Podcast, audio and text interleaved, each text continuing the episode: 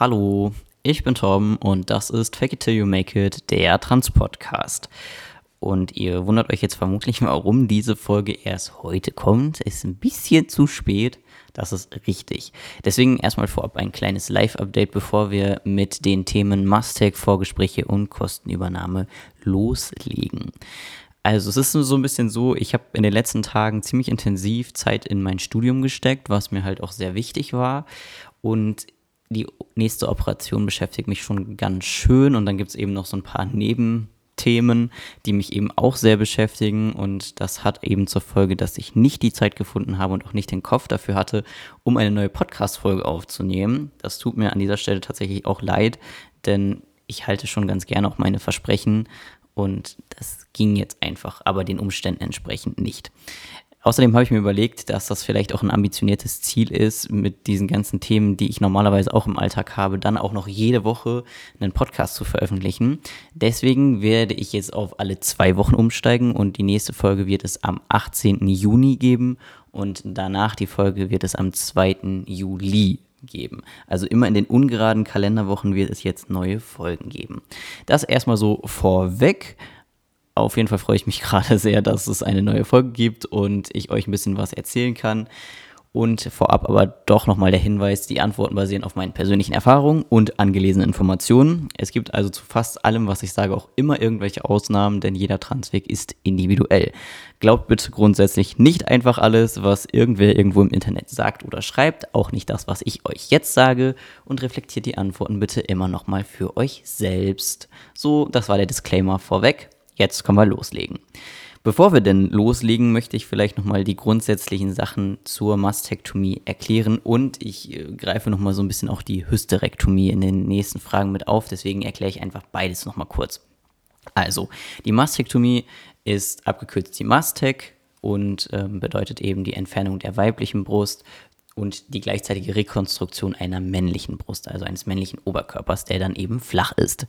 Die Hysto ist die Hysterektomie, also die Entfernung der Gebärmutter, meint aber meistens mehr als nur die Gebärmutterentfernung, nämlich auch die Entfernung der Eileiter und der Eierstöcke, was eigentlich Adnexektomie heißt, was aber ganz oft hinten rüberfällt, äh, weil die meisten nur sagen, ich hatte meine Mastek und Hysto, meinten aber, sie hatten ihre Mastek, ihre Hysto und Adnexektomie.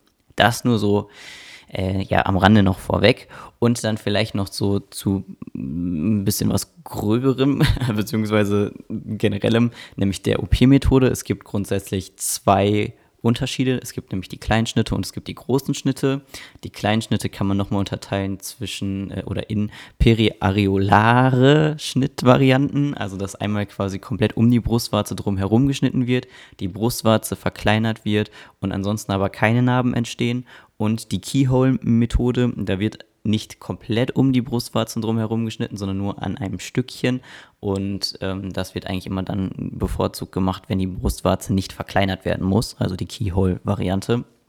Und äh, genau, das sind so die, die zwei Varianten, die sehr narbenarm sind. Also so grundsätzlich vom Prinzip her. Und dann gibt es eben noch die großen Schnitte, wo eben entlang bzw. unterhalb des Brustmuskels ähm, zwei Schnitte gesetzt werden die Brustwarzen werden in diesem Fall frei transplantiert, das heißt an die Position gesetzt, wo sie eben optisch gut hinpassen. Und das sind so im Großen und Ganzen die beiden Methoden, also große Schnitte und kleine Schnitte. Dann vielleicht nochmal so zu meiner Geschichte, ähm, wie das eigentlich mit meiner Mastektomie äh, war und danach werde ich so ein paar generelle Fragen nochmal beantworten. Und zwar hatte ich im März 2015 zwei Vorgespräche. Zu dem Zeitpunkt war ich drei Monate auf Testo, das ist jetzt auch schon ganz schön lange her. Und äh, meine beiden Vorgespräche waren im Florence Nightingale Krankenhaus in Düsseldorf-Kaiserswerth und in Troisdorf bei Frau Dr. Ebert. Und mir war es halt eben sehr wichtig, mehr als nur eine Meinung einzuholen. Und das würde ich euch auch generell empfehlen.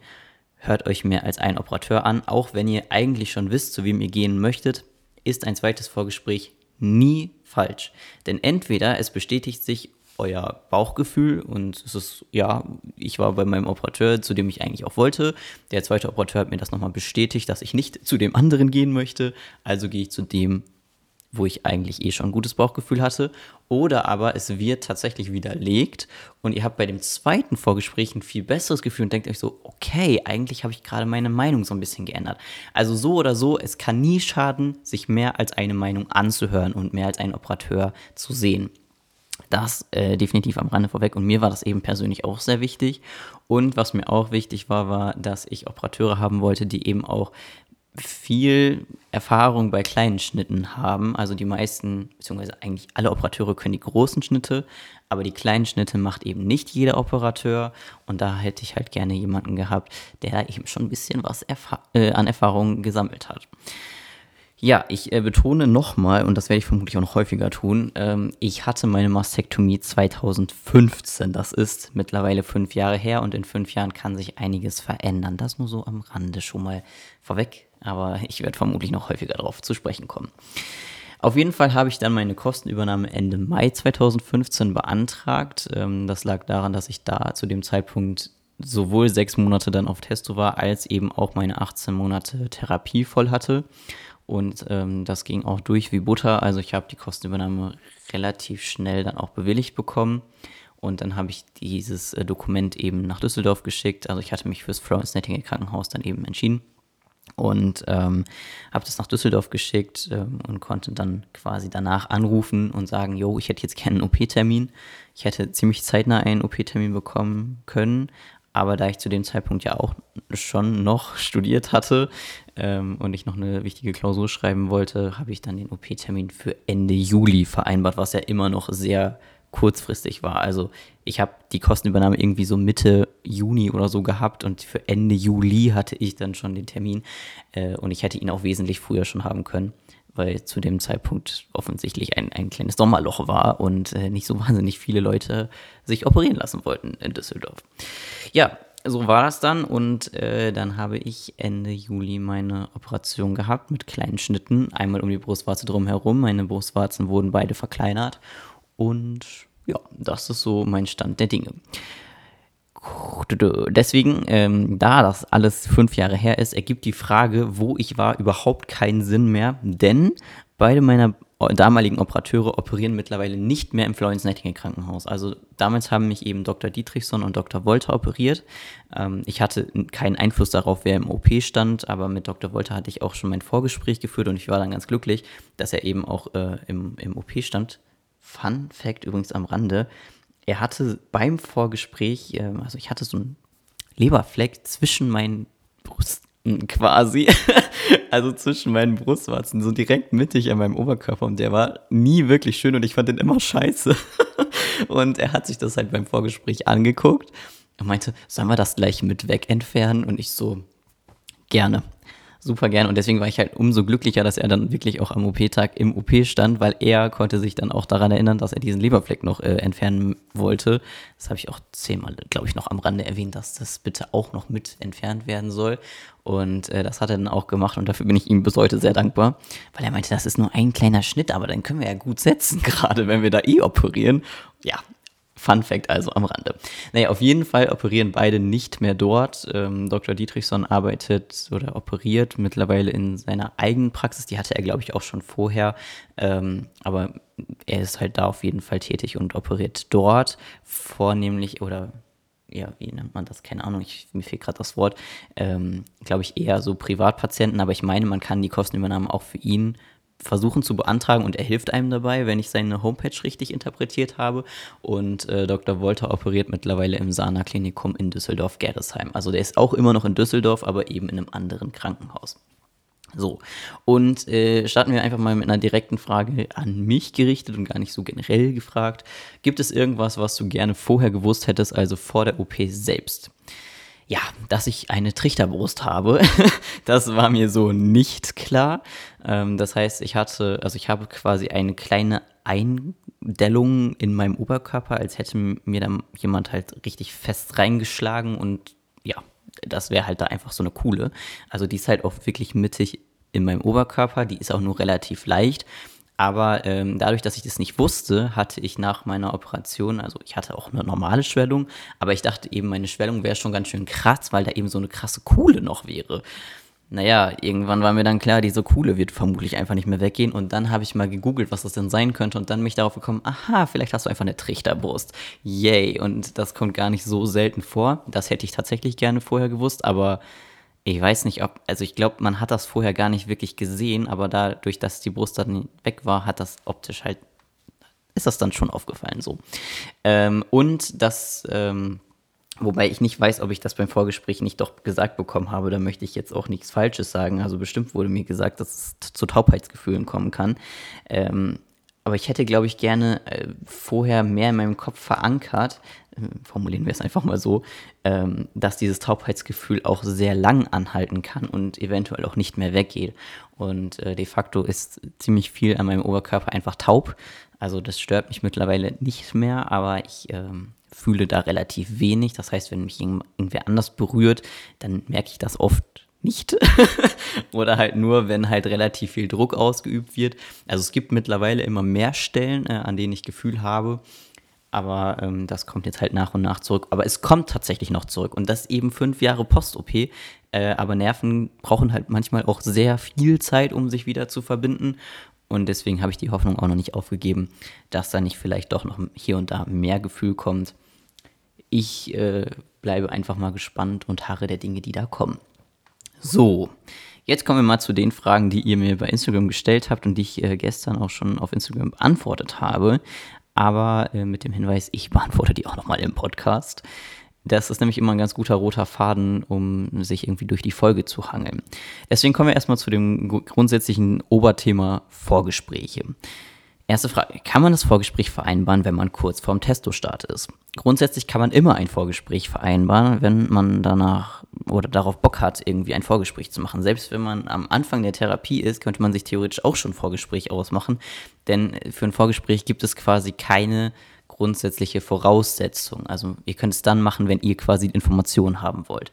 Was aber Sinn ergibt, ist, dass ihr beim Vorgespräch schon so drei Monate mindestens mal auf Testo seid, denn das Drüsengewebe verändert sich auf Testosteron, das heißt, es wird weicher, die Hautbeschaffenheit verändert sich so ein bisschen und das kann eben auch dazu führen, dass äh, eine andere Schnittvariante oder Operationsmethode für euch in Frage kommt und deswegen ergibt es halt schon Sinn, ein bisschen schon auf Testo zu sein. Diese Veränderung trifft meistens relativ schnell ein.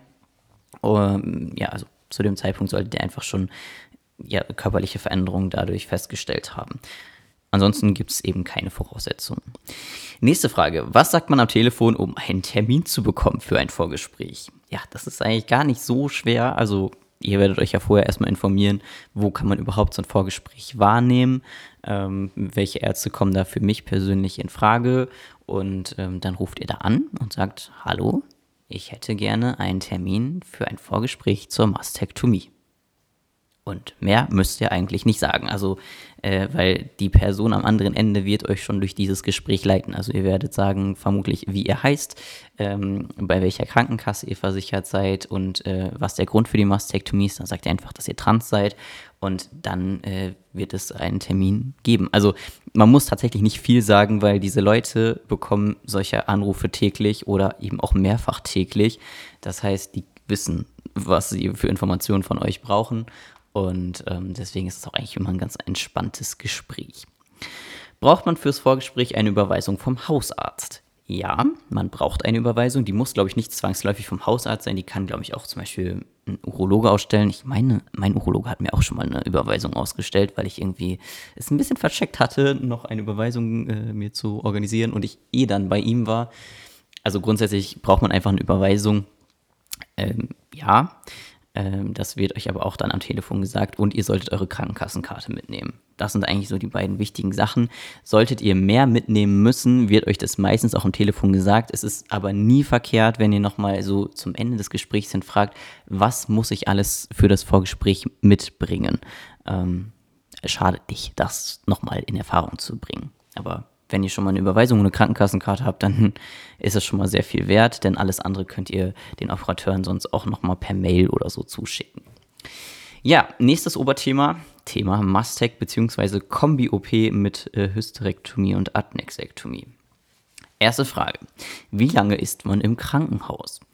Also ich war, glaube ich, nur vier Tage im Krankenhaus, bei Kleinschnitten und wenn alles gut läuft, dann ist es halt auch so die Minimalanzahl. Ähm, bei großen Schnitten ist man meistens so fünf Tage im Krankenhaus. Ich würde mich einfach mal auf so fünf bis zehn Tage einstellen. Zehn Tage deswegen, weil es immer mal irgendwie zu Komplikationen führen kann oder nicht mal zu Komplikationen, sondern zu unvorhergesehenen Dingen. Also ich hatte meine Mastek und Hysto zwar getrennt, aber ähm, ich war zum Beispiel bei der Mastek vier Tage im Krankenhaus und bei der Hysto zehn Tage, obwohl auch nur drei Tage angesetzt waren. Also, weil eben mein Körper sehr viel Wundwasser produziert hat, beziehungsweise Wundflüssigkeit und ähm, das halt erstmal abgecheckt werden musste, warum ist es so und geht es von alleine weg? Nein, es ist nicht von alleine weggegangen. Ähm, sie haben dann irgendwann, ich glaube, am neunten Tag Post-OP auf gut Glück ähm, dann ja, einfach die Drainage gezogen, geguckt, was passiert und am nächsten Tag ist nicht viel nachgelaufen. Ähm, es wurde eben nochmal ein Bauch, Bauch, Bauchultraschall gemacht und ähm, da hat man dann gesehen, dass eben nicht viel Wundflüssigkeit produziert wurde. Aber darauf war ich nicht eingestellt. Ich hatte viel zu wenig Sachen mit. Das war etwas unpraktisch. Deswegen würde ich mich immer auf ein paar Tage mehr einstellen. Aber im Durchschnitt ist man so fünf Tage im Krankenhaus. Egal, ob man jetzt die Mastec alleine hat oder die Kombi-OP. Die nächste Frage. Ich werde meinen Mustang in Düsseldorf haben, so wie du. Wie lange muss ich diesen Binder tragen? Dieser Binder heißt Kompressionsweste und den trägt man, wenn man ihn denn bekommt vom äh, Operateur seiner Wahl, für sechs Wochen. Bekommt man vor der OP einen Katheter oder im OP? Also normalerweise bekommt man bei der Mastektomie alleine gar keinen Katheter, weil das eigentlich, also man kann eigentlich direkt nach der Operation auch schon wieder aufstehen. Ähm, und viele Operateure wünschen sich das auch, dass man dann schon mal ein paar Schritte geht. Ähm, also so ein paar Stunden nach der OP, spätestens aber am nächsten Morgen. Das heißt, da ergibt es eigentlich relativ wenig Sinn. Wir haben dann aber über Instagram auch zwei Leute, glaube ich, geschrieben, dass sie einen Katheter hatten bei ihrer Mastec. Ähm, gut, kann man jetzt sonst nochmal den Operateur fragen, ob man einen Katheter bekommt oder nicht. Aber wenn man einen Katheter bekommt, dann bekommt man ihn im OP. Und bei der Kombi-OP bekommt man ihn eigentlich immer. Der wird aber, meine ich, sogar schon im Aufwachraum gezogen, was für mich dann auch nicht mehr so wahnsinnig viel Sinn ergibt, aber okay. Ähm, ich hatte für die Hysterektomie, also die Entfernung der Eileiter, Eierstöcke und Gebärmutter, einen Katheter bekommen während der Operation und der wurde mir am nächsten Morgen gezogen. Also ich hatte den fast 24 Stunden. Ja, weil ich sollte mich nach dieser Operation nicht bewegen und ich war auch ehrlich gesagt ziemlich dankbar darum. Ähm, aber ich würde die Hysterektomie gerne nochmal in einem separaten, äh, in einer separaten Folge behandeln, weil das nämlich jetzt hier viel umfassender wäre, das nochmal mehr zu erläutern. Denn diese Operation ist keine kleine und hat natürlich auch viele ähm, ja, Nebenwirkungen, sag ich mal, und Auswirkungen. Und dessen sollte man sich bewusst sein. Und deswegen thematisieren wir das einfach nicht heute, sondern irgendwann anders. Ähm, genau, wenn ich mich entschieden habe, die Mastec machen zu wollen, was muss ich als nächstes tun? Das kommt so ein bisschen drauf an, wo man gerade steht. Also ich meine, man kann sich ja ganz am Anfang seines Weges schon dafür entscheiden, ich will auf jeden Fall die Mastec haben und dann hatte man quasi ja noch nichts. Ähm, es kann aber auch sein, dass man schon in Therapie ist, schon Testo hat und sich dann denkt, ja, die Mastec möchte ich auf jeden Fall machen. Also grundsätzliche Voraussetzungen für die Mastektomie sind im Regelfall mindestens 18 Monate Therapie, davon mindestens 6 Monate Testo, mindestens ein Vorgespräch, weil diese Unterlagen vom Vorgespräch braucht man nachher für die Beantragung der Kostenübernahme. Und ähm, ja, das impliziert natürlich, dass man ein Vorgespräch hatte. Hä, habe ich das gerade gesagt? Ich weiß nicht. Ich glaube, ich habe mich jetzt selber verwirrt. Ähm, genau, und dann muss man eben die Kostenübernahme beantragen. Und wenn ihr dann die Kostenübernahme vorliegen habt, dann könnt ihr einen Termin bei dem Operateur eurer Wahl vereinbaren. Das ist so, ich sag mal, der normale Ablauf. Kann man die Höhe der Nippel nach Kleinschnitten in einer zweiten OP noch verändern lassen, also dass die höher gesetzt werden? Meines Wissens nach geht das nicht, ähm, weil, das, also bei Kleinschnitten ist man halt einfach schon relativ eingeschränkt, was die Nippelposition äh, überhaupt generell angeht. Und ich glaube auch, selbst wenn man die Frage nicht mal auf kleine äh, Schnitte bezieht, sondern auf große Schnitte, ist es einfach relativ schwierig, die Position der Nippel nochmal grundlegend zu verändern nach der Operation. Also man kann sie schon nochmal um so ein paar Millimeter versetzen, klar. Aber eben nicht so mega viel. Also wenn die jetzt vier Zentimeter zu tief hängen, dann wird man die auch nicht mal eben vier Zentimeter höher bekommen. Irgendwie wird das bestimmt gehen, wenn da irgendwie grober Unfug gebaut wurde, aber die Operateure wissen ja schon, an welche Stelle so ein Nippel gehört, weil gerade männliche Operateure haben ja selber Brustwarzen und weibliche Operateure äh, legen meistens auch viel Wert auf Ästhetik und haben auch schon mal einen äh, männlichen Oberkörper gesehen. Also grundsätzlich wissen die schon, in welche Höhe der Nippel äh, gehört. Und äh, von daher ist der eigentlich auch immer schon irgendwie an einer guten Position positioniert. Korrigieren kann man aber relativ viel. Von daher, ähm, wenn euch irgendwas stört an eurem Ergebnis, sprecht mit den Operateuren und äh, guckt nach Lösungen, was da eben noch machbar ist. So, nächste Frage. Hattest du nach der Mastec auch Verhärtungen und Schwellungen? Wenn ja, wann gingen diese weg? Also ja, habe ich eingangs schon erwähnt, ich hatte Schwellungen. Ähm, ich hatte auch Verhärtungen. Also ich würde sagen, die Schwellungen waren überall, aber ich war jetzt nicht grün und blau. Manche werden grün und blau. Ich war nicht grün und blau. Ich hatte einfach nur so einfach Schwellungen, äh, ohne dass sie halt farblich erkennbar waren. Und ähm, ich hatte vor allem Verhärtungen unterhalb der Brustwarzen und das war auch sehr schmerzhaft. Also jetzt gar nicht mal so im Normalzustand, sage ich mal, sondern wenn sich die Brustwarzen zusammengezogen haben oder wenn man da irgendwie gegengekommen ist oder wenn ich irgendwen umarmt habe. Das war nicht feierlich und das hat auch ganz schön lange noch angehalten. Äh, also diese Verhärtungen. Ähm, die Schwellungen haben, glaube ich, so nach sechs bis boah, pff, 16 Wochen nach der OP, also so vier Monate Post-OP, war dann auch eigentlich der letzte Rest an Schwellung wirklich weg. Die Verhärtungen sind, glaube ich, auch so ungefähr um diesen Zeitraum gegangen. Ähm, was man dazu sagen muss, ist, ich habe, ich glaube, nach sechs Wochen, ja klar, so ungefähr nach sechs Wochen Post-OP habe ich auch mit meiner Narbenpflege angefangen. Nee, da habe ich schon früher mit angefangen. Das muss ungefähr schon so zwei Wochen Post-OP gewesen sein. Ähm, also ich hatte für die ersten zwei Wochen nach der Operation habe ich in der Operation schon so Pflaster auf meine Nippel bekommen. Und zwei Wochen Post-OP wurden diese Pflaster entfernt. Und ähm, das war dann der Moment, wo ich eben mit der Narbenpflege auch anfangen konnte, weil vorher konnte ich gar nicht an die Nippel drankommen.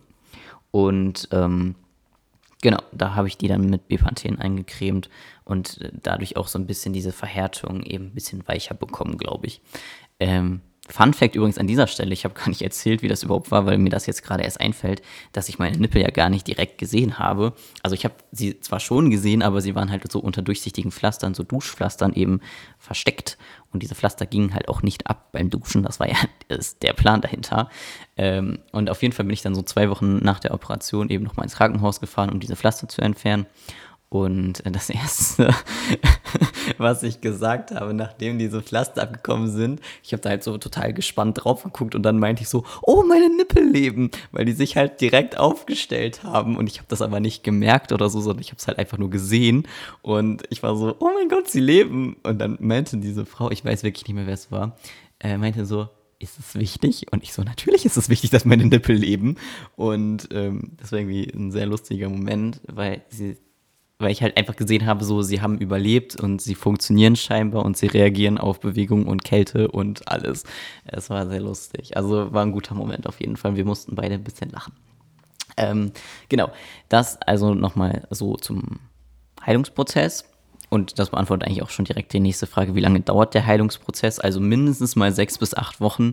Ich würde aber eher äh, bis zu vier Monate sagen, wobei man eben nach sechs bis acht Wochen wieder alles machen kann, so langsam. Also man kann wieder mit Sport anfangen, man darf wieder baden, man darf wieder duschen. Äh, also duschen darf man auch vorher schon, oh Gott, man darf wieder schwimmen gehen, wollte ich sagen. Ähm, also duschen darf man wirklich auch vorher. Ähm, aber eben ein Vollbad nehmen oder schwimmen gehen sollte man wirklich erst frühestens nach sechs bis acht Wochen, genauso wie mit Sport anzufangen, ähm, weil die Narben eben sich auch nochmal verbreitern können, wenn man zu früh mit Sport anfängt und schwimmen gehen sollte man eh erst, wenn wirklich auch die Narben so weit verheilt sind, dass es keine offenen Stellen mehr gibt. Und das ist eben meistens nach sechs bis acht Wochen dann der Fall. So, Frage Nummer 8. Musstest du auch zu einem zweiten Vorgespräch in dieselbe Klinik? Ich muss nämlich demnächst nochmal hin. Hatte letztes Jahr schon das Vorgespräch und dieses Mal soll nochmal die OP-Methode erklärt werden mit Blutabnahme und Narkosegespräch. Also, ja, es ist völlig normal, dass man zwei Vorgespräche quasi in der gleichen Klinik hat. Also erstmal hat man ja quasi ein Vorgespräch, dann beantragt man die Kostenübernahme, dann vereinbart man einen OP-Termin, dann hat man irgendwann diesen OP-Termin Und kurz bevor dieser OP-Termin dann stattfindet, meistens irgendwie am Tag vorher oder am Wochenende, also am Freitag vorher, ich hatte zum Beispiel meine OP, glaube ich, montags oder dienstags und ich hatte am Freitag vorher ähm, dieses Gespräch, beziehungsweise diese ganzen Gespräche und manchmal sind es auch ein paar Tage mehr vorher, ähm, hat, geht man halt nochmal in die Klinik und ähm, hat dann eben genau das gleiche Vorgespräch quasi nochmal. Also einem wird nochmal erklärt, was wird in der Operation gemacht, was gibt es für Risiken und so weiter und so fort. Ähm, da wird dann meistens auch Blut abgenommen, manchmal auch noch ein Abstrich aus der Nase genommen. Und ähm, es findet eben auch das Anästhesiegespräch statt, also das Narkosegespräch, wo man eben auch nochmal darüber aufgeklärt wird, wie das dann alles vonstatten geht. Also das ist alles sehr normal und äh, findet eben im Zeitraum kurz vor der Operation statt. Das ist also ganz normal und hatte ich bis jetzt auch bei jeder Operation. Ähm, und das nicht nur auf transbezogene Operationen, sondern wirklich vor jeder Operation, die ich jemals in meinem Leben hatte. Und davon gab es mittlerweile sogar schon einige. Ähm, ab wann kann man die Mastec machen ohne Testo, beziehungsweise gibt es eine Chance, die Mastec zu bekommen, ohne Testo einnehmen zu müssen? Also es sind, äh, doof, dass ich sie jetzt irgendwie zusammengezogen habe, die Fragen. Eigentlich sind es zwei verschiedene. Machen wir erstmal den ersten Teil. Also, ab wann kann man die Mastec machen ohne Testo? Grundsätzlich gibt es dafür ja quasi dann keine Vorgaben, zumindest nicht, wenn man äh, auf die Kostenübernahme verzichtet. Da kommen wir gleich nochmal zu. Ähm, aber wenn ihr jetzt sagt, ich möchte das jetzt aus eigener Tasche bezahlen, dann gibt es ja quasi gar keine Bedingungen, die ihr dafür erfüllen müsst, außer dass ihr einen Operateur finden müsst, der euch eben operiert. Das ist eigentlich schon das ganze Hexenwerk. Wenn ihr jetzt die äh, Kostenübernahme haben wollt, aber kein Testo nehmen möchtet, ist das ein bisschen komplizierter. Also, ähm, und das ist jetzt ja quasi der zweite Teil der Frage, gibt es die Chance, die Mastec zu bekommen, ohne Testo einnehmen zu müssen? Das geht grundsätzlich schon. Also niemand kann euch quasi zwingen, dass ihr ähm, Hormone einnehmt. Aber die Krankenkasse setzt es halt schon irgendwo auch voraus. Deswegen es gibt die Möglichkeit, ähm, die Kostenübernahme ohne Testo zu bekommen und es sind eben alles Einzelfälle, weil jeder Transweg ist ja grundsätzlich eh schon ein Einzelfall, aber sowas ist dann nochmal ein spezieller Einzelfall und dann kommt es eben sehr auf die Begründung drauf an. Also warum möchtet ihr kein Testo nehmen?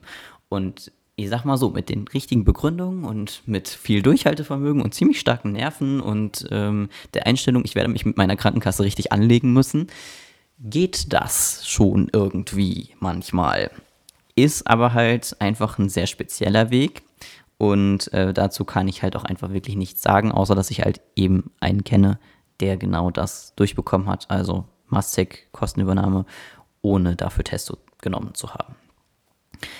Zehnte Frage. Wie kriege ich als nicht-binäre Person die Mastec ohne den äh, normalen FTM-Transweg zu gehen? Also den Weg quasi, ich wurde bei der Geburt als weiblich gegendert und fühle mich aber männlich. Ähm, also wie kriege ich als nicht-binäre Person die Mastec?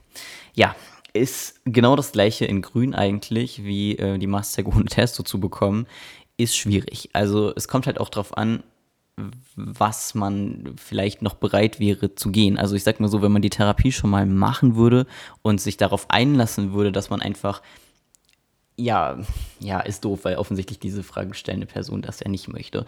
Also ich wollte gerade sagen, wenn man sich quasi darauf einlässt, Therapie zu machen und mit der Diagnose äh, transident zu leben. Also mit der Diagnose, ich bin trans. Also einfach transsexuell. So steht das ja noch im Diagnoseschlüssel.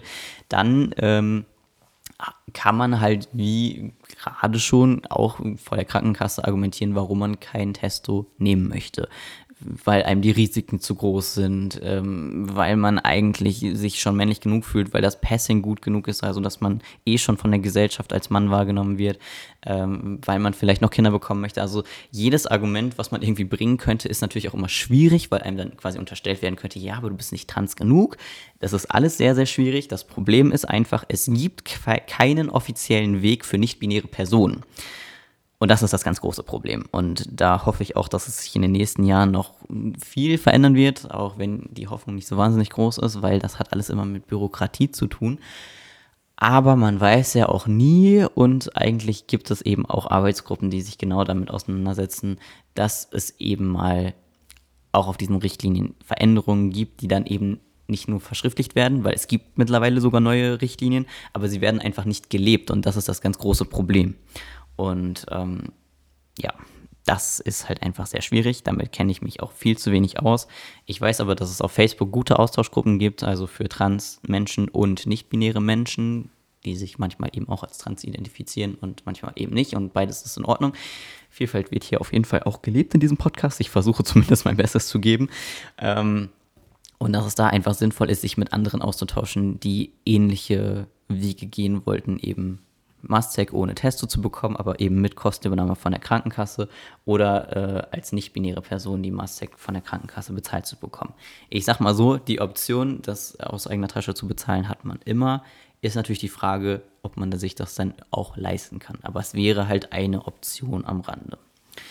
Und dann noch ein kleiner Exkurs, weil, ähm, ach so, ja, den Exkurs, den hätte ich gerade schon reinschieben müssen. Ich habe die Frage irgendwie falsch positioniert in meinem Skript. Ähm, also ein kleiner Exkurs nochmal zurück zu den Vorgesprächen. Die Frage kam nämlich, hattest du Vorgespräche zur Phalloplastik, also zum Penisaufbau? Wenn ja, wo und wie war es? Ähm, nein, hatte ich nicht. Also ich hatte drei Vorgespräche, aber eben, also für weitere Operationen, ähm, aber eben nicht für den Aufbau, sondern für die Methoidioplastik, also den Clitpen. Ähm, wo quasi aus dem vorhandenen, also was man halt eben so zwischen seinen Beinen hat, das quasi so ummodelliert wird, dass es aussieht wie ein kleiner Penis.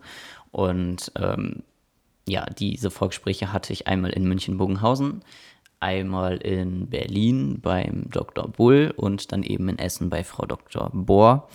Und ähm, ja, offensichtlich hatte ich mich dann für Frau Dr. Bohr in Essen entschieden. Und äh, da wird ja dann auch meine nächste Operation stattfinden. Ich bin sehr gespannt, aber ähm, bei diesen ganzen Vorgesprächen habe ich keinen Wert darauf gelegt, äh, Informationen für die Falloplastik zu bekommen, weil es mich in dem Moment halt einfach noch nicht interessiert hatte und äh, Frau Dr. Bohr zum Beispiel auch gar nicht den Aufbau, also noch nicht macht. So, kommen wir jetzt zum letzten Oberthema, nämlich dem Oberthema Kostenübernahme. Und äh, da äh, lohnt es sich vielleicht noch mal ein paar Sätze vorweg zu sagen, was man denn alles so braucht für die Kostenübernahme. Also grundsätzlich braucht ihr ein Anschreiben, Ihr braucht eine Stellungnahme von eurem Therapeuten, wo drin steht, dass äh, ihr seit mindestens 18 Monaten in Therapie seid und dass eben ein Leidensdruck vorherrscht, der nur mit weiteren geschlechtsangleichenden Maßnahmen, auch operativer Natur, eben äh, gelindert werden kann.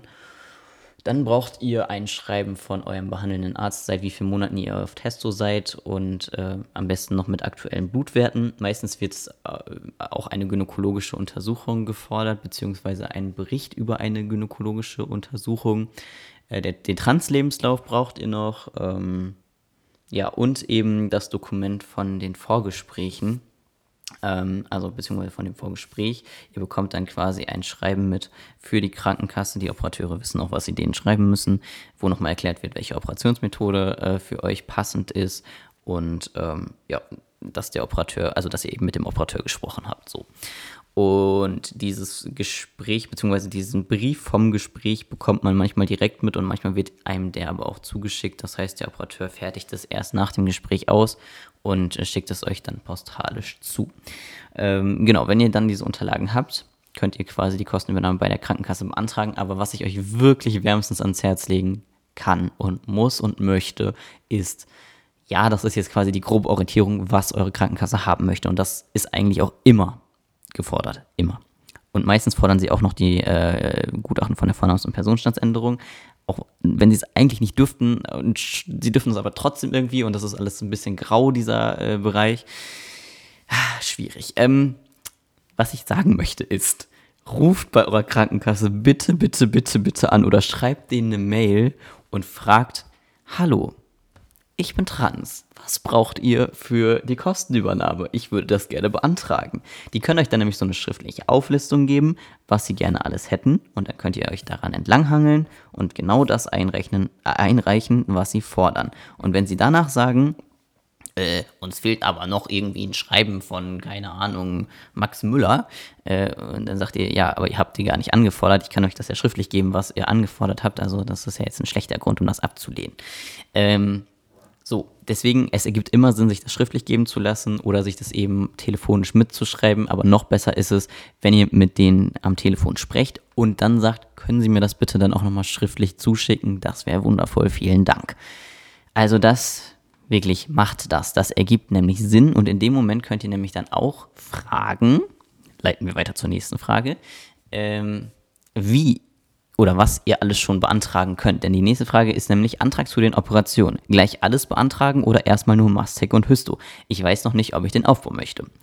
Grundsätzlich ergibt es Sinn, alle Operationen zu beantragen, weil was man hat, das hat man. Also wenn ihr die Kostenübernahme für alle Operationen habt, dann habt ihr die und dann kann euch die auch keiner mehr wegnehmen, solange ihr eben bei der Krankenkasse, also bei der gleichen Krankenkasse versichert bleibt. Wechselt ihr die Krankenkasse, ist eure Kostenübernahme auch hinfällig. Äh, ergibt Sinn. Äh, und dann muss die quasi nochmal neu beantragt und neu ausgestellt werden. Ähm, also sprich, was man hat, das hat man. Aber es gibt eben auch viele Krankenkassen, die stellen gar nicht mehr so diese Generalkostenübernahme aus, weil sie sagen, wie zum Beispiel meine Krankenkasse, äh, beziehungsweise meine Sachbearbeiter, keine Ahnung, sie waren sich da auf jeden Fall alle einig, ähm, dass sie die Kostenübernahme pro Krankenhaus quasi ausstellen und pro Operation. Sie haben mir aber auch gesagt, dass ich natürlich das Recht darauf habe, alle Operationen bewilligt zu bekommen, sofern ich dann alle Unterlagen einreiche, die Sie dafür brauchen.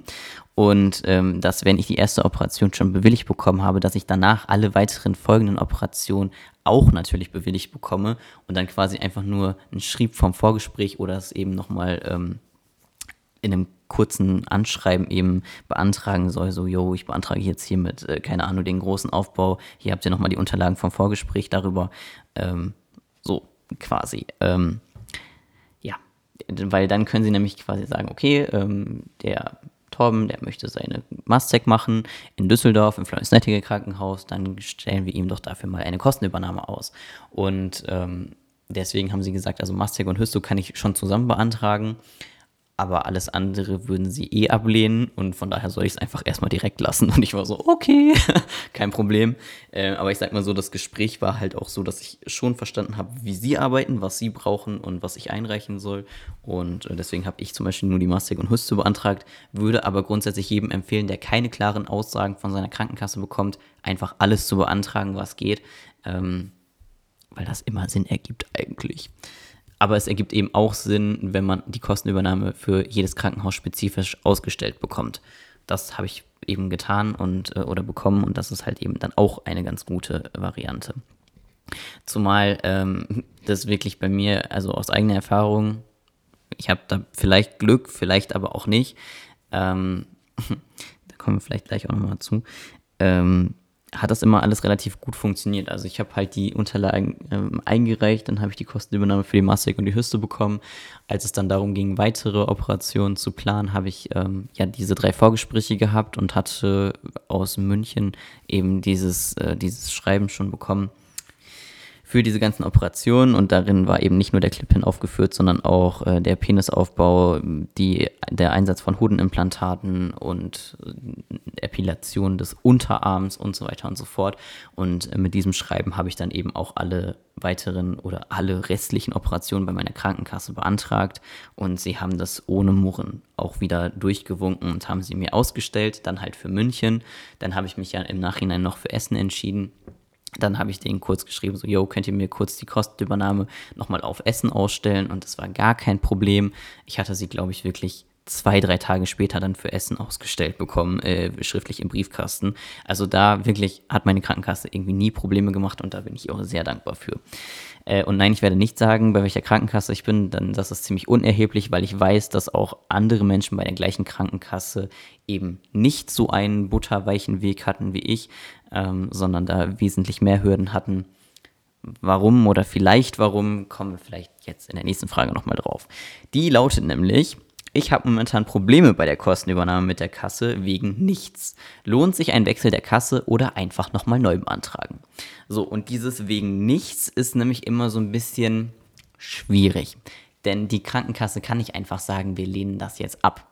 Also kann sie schon, aber meistens geben sie euch auch Gründe, warum sie es ablehnen. Und der Hauptgrund, warum eine Kostenübernahme abgelehnt ist oder wird, ist, dass nicht alle Unterlagen vollständig sind. Deswegen nochmal zurück zur ersten Frage zum Thema Kostenübernahme.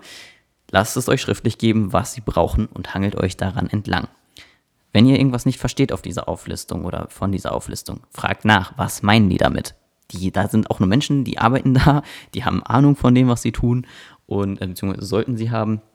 Und ähm, ja, deswegen ergibt es Sinn, da einfach mal nachzufragen, wenn man selber ein bisschen auf dem Schlauch steht. So, das heißt, der, die werden meistens irgendwas reinschreiben, was fehlt. So, das ist immer ein bisschen ärgerlich, weil das hätte man quasi vermeiden können, wenn man es mit eingereicht hätte direkt. So, und das ist eigentlich auch der Hauptgrund, warum sie etwas ablehnen. Nämlich, dass eure Unterlagen nicht vollständig von euch eingereicht worden sind. Und das ergibt dann eben keinen Sinn, weil dann kann die Krankenkasse quasi nicht anders, um zu sagen, ja, sorry, es fehlt halt so die Hälfte. Also wenn sie nett sind, sagen sie euch, hey, da fehlt die Hälfte, kannst du uns das innerhalb von fünf Tagen noch einreichen? Dann ist okay, weil ansonsten müssen wir es leider ablehnen. Ist dann ein bisschen ärgerlich. Ähm, und das ist aber wirklich der Hauptgrund, weil bei den Menschen, die wirklich alle Unterlagen vollständig eingereicht haben, vorher mit der Krankenkasse telefoniert haben, was wollt ihr haben, genau diese Unterlagen in einem Umschlag vollständig zusammen eingereicht haben ähm, und die alle eindeutig sind, ja, da ist meistens auch kein Problem dann mit der Kostenübernahme vorhanden. Und ein Wechsel der Krankenkasse lohnt sich tatsächlich nicht, also nicht aus dem Grund, dass mal die Kostenübernahme abgelehnt wird, ähm, denn das kann euch bei jeder Krankenkasse passieren und es passiert auch bei jeder Krankenkasse. Und ähm, ich sag mal so, wir sind jetzt nicht unbedingt die attraktivsten Kunden für Krankenkassen. Also wir sind halt einfach ziemlich teuer. Natürlich haben wir irgendwie auch eine Krankenkassenwahl, also eine freie Krankenkassenwahl. Aber ich sag mal so, die nehmen uns jetzt nicht unbedingt mit Kusshand und deswegen würde ich einen Wechsel höchstens aus anderen Gründen vielleicht in Erwägung ziehen, aber nicht, weil euch jetzt einmal die Kostenübernahme abgelehnt worden ist. Ähm, und das ähm, ist nämlich die nächste Frage, was passiert, wenn die Kostenübernahme abgelehnt wird? Was macht man da? Man beantragt das nicht nochmal neu, sondern man legt Widerspruch ein und schickt gegebenenfalls nochmal die Sachen mit, die man schon beim ersten Antrag eben eingereicht hat. Also auf jeden Fall, wenn, wenn die ablehnen, immer auf jeden Fall Widerspruch einlegen. Denn wenn ihr dran seid, habt ihr das Recht, das verdammte Recht darauf, alle Operationen übernommen bekommen zu bekommen. Das war kein Deutsch, aber ich äh, denke, ihr habt verstanden, was ich damit sagen möchte. Also ihr habt einfach das Recht darauf, diese Kosten übernommen zu bekommen. So. Und das ist ein ganz schöner Zungenbrecher. Und deswegen lasst euch nicht abspeisen. Und manchmal ist es leider auch so, dass sie quasi den Antrag sehen und ihn pauschal erstmal ablehnen. Und das ist halt super ärgerlich, weil man sich denkt, ey, Junge, ich habe nicht mal eine Begründung dafür bekommen, warum ihr jetzt ablehnt. Was soll das denn jetzt? Aber die denken sich dann so, ja, komm, dann können wir vielleicht ein paar Kosten sparen. Nee, können sie nicht, weil ihr seid halt schlauer und legt dann Widerspruch ein und ihr habt halt einfach das Recht, äh, diese Kostenübernahme früher oder später auch einfach dann ausgestellt zu bekommen. So. Nächste Frage zu diesem Thema. Braucht es immer einen Nachweis der Vornamens- und Personenstandsänderung für die Mastec-Kostenübernahme? Nein, braucht es nicht. Also die Krankenkasse fordert zwar diese Gutachten immer ganz gerne, aber wenn man sie nicht hat, kann man sie halt auch nicht beibringen. Wenn man sie hat, hat man quasi so eine, ich, ich sag mal in einer grauen Zone, so eine Unterstützungspflicht. Ne, das heißt, es sind ja Dokumente, aus denen nochmal hervorgeht, dass ihr trans seid und das ist ja auch eigentlich eher förderlich für euch, äh, weil dann die Krankenkasse eine größere Grundlage hat, um es eben nicht abzulehnen, äh, diese Kostenübernahme. Das heißt, was ihr habt, habt ihr, was ihr einreichen könnt, reicht ihr ein, ist mein Motto. Ich denke mir halt so, ganz ehrlich, ob ich jetzt in meinem Translebenslauf einen Seelenstriptease mache oder den, der, der Seelenstriptease halt auch eben noch in zwei Gutachten steht, ja mein Gott, dann ist das halt so. Die Leute wissen eh Sachen über mich, wo ich so denke, das hat euch eigentlich alles gar nicht zu interessieren. Aber gut, das sei nur am Rande nochmal kurz erwähnt. Ähm, ja, also es braucht diesen Nachweis nicht. Es wird aber eigentlich immer gefordert. Wenn ihr ihn nicht habt, könnt ihr ja schon im Anschreiben bei der Kostenübernahme quasi reinschreiben, Vornamens- und Personenstandsänderung läuft, es liegen noch keine Gutachten vor oder Vornamens- und Personenstandsänderung ist noch nicht beantragt oder was auch immer. Also ein pfiffiger Sachbearbeiter sieht dann ja, ach so, gut, dann brauche ich das auch nicht zu, ähm, einzufordern, weil das gibt es ja offensichtlich noch nicht. Ähm, genau.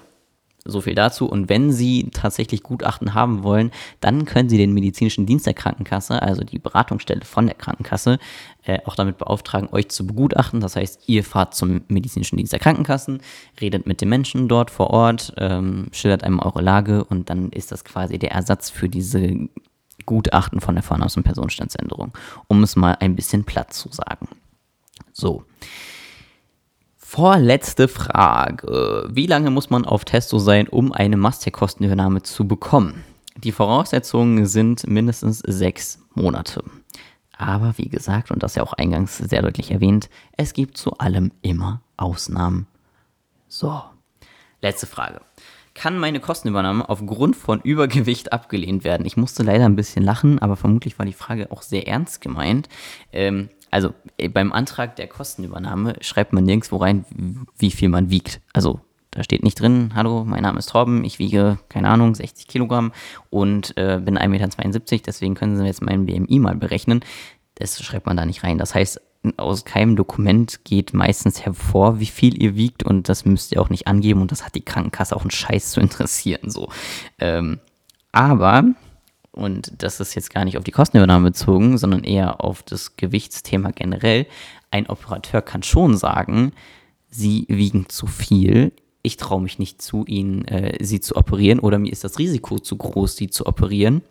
Das ja jetzt, ich sag mal, ganz doof und nicht so gemeint ausgesprochen ist, ähm, keine lebensnotwendige Operation ist, auch wenn das natürlich für uns irgendwie schon eine lebensnotwendige Operation ist.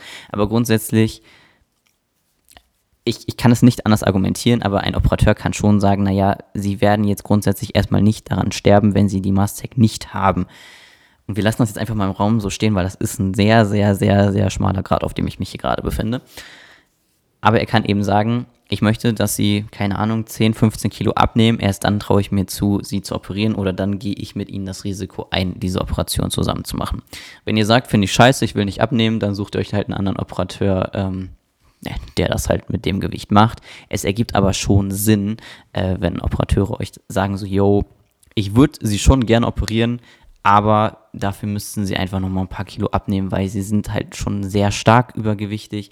Dann kann man das ja irgendwo auch nachvollziehen, weil man will ja auch als Operateur das Risiko möglichst gering halten, dass irgendwas schief läuft. Und das ist ja auch in eurem Interesse, dass die Operation gut verläuft ähm, und ihr danach keine krassen Wundheilungsstörungen habt oder ultralange Liegezeiten oder sonstige Komplikationen auftreten ähm, für etwas, was man halt einfach dadurch verhindern kann, dass man eben ein bisschen abnimmt vorher.